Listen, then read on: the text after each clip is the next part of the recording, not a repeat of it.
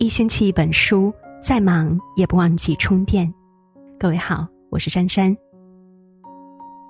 很多人以为“愿得一人心，白首不相离”是情比金坚的承诺，殊不知那是卓文君“闻君有两意，故来相决绝”时的苦心挽留。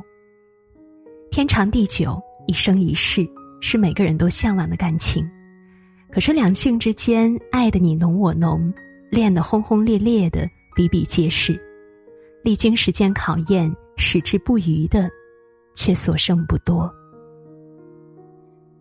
惋惜之余，我们不禁要问：到底什么样的关系能够长久呢？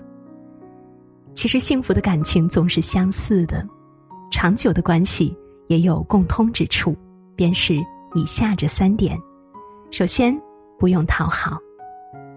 有的女人在感情中会无底线的去讨好对方，哪怕一再退让，哪怕丢掉自我，哪怕让自己低到尘埃里。其实，如果一段爱情需要你费尽心思去讨好，那么很可能这段感情本身就不合适。《爱情保卫战》里有这样一个姑娘，一上场，所有人都看得出她的愁容满面。完全不像一个恋爱中女人的样子，她一面哭诉男友太过自我，从不顾及她的感受，一面却更加用力的去讨好他，希望他施舍自己哪怕一点点的关心，甚至用了“求你”这样的表述。涂磊老师直言，有些东西是求不来的，比如求在乎、求欣赏、求关爱。当一个女生在求的时候，她已经变得不可爱了。即便你求得了，也只是在打发你、怜悯你。一味讨好，只能说明你内心不在乎自己，只在乎他是否在乎你。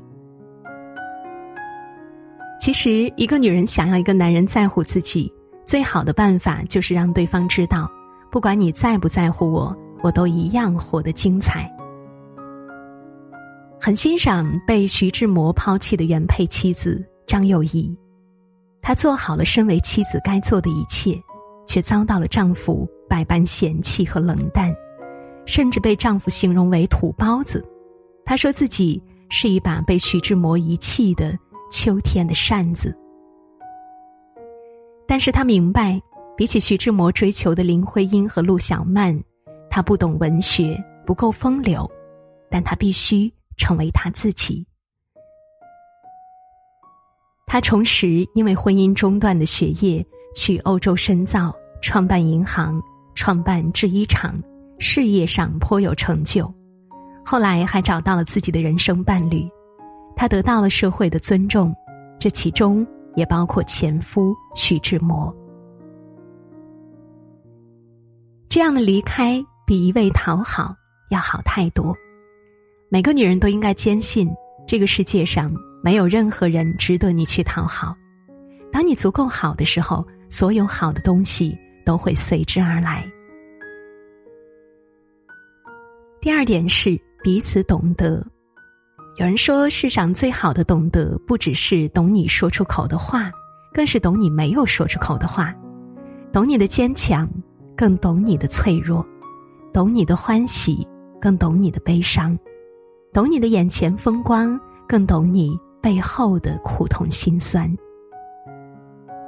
深以为然，爱你的人可能很多，但是懂你的人一定不多。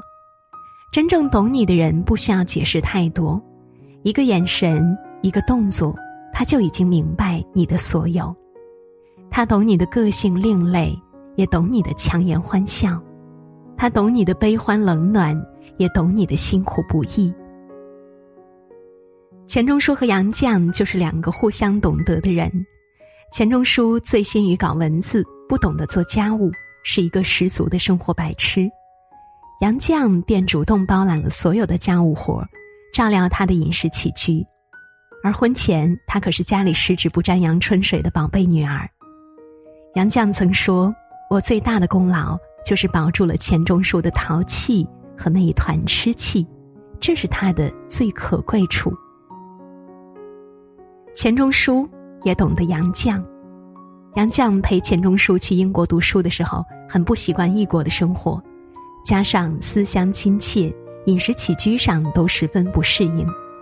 为了缓解杨绛的心绪，钱钟书一早笨手笨脚的煮了鸡蛋面包，热了牛奶，还有醇香的红茶，还贴心的支上小桌子，让杨绛可以在床上随意享受美味的早餐。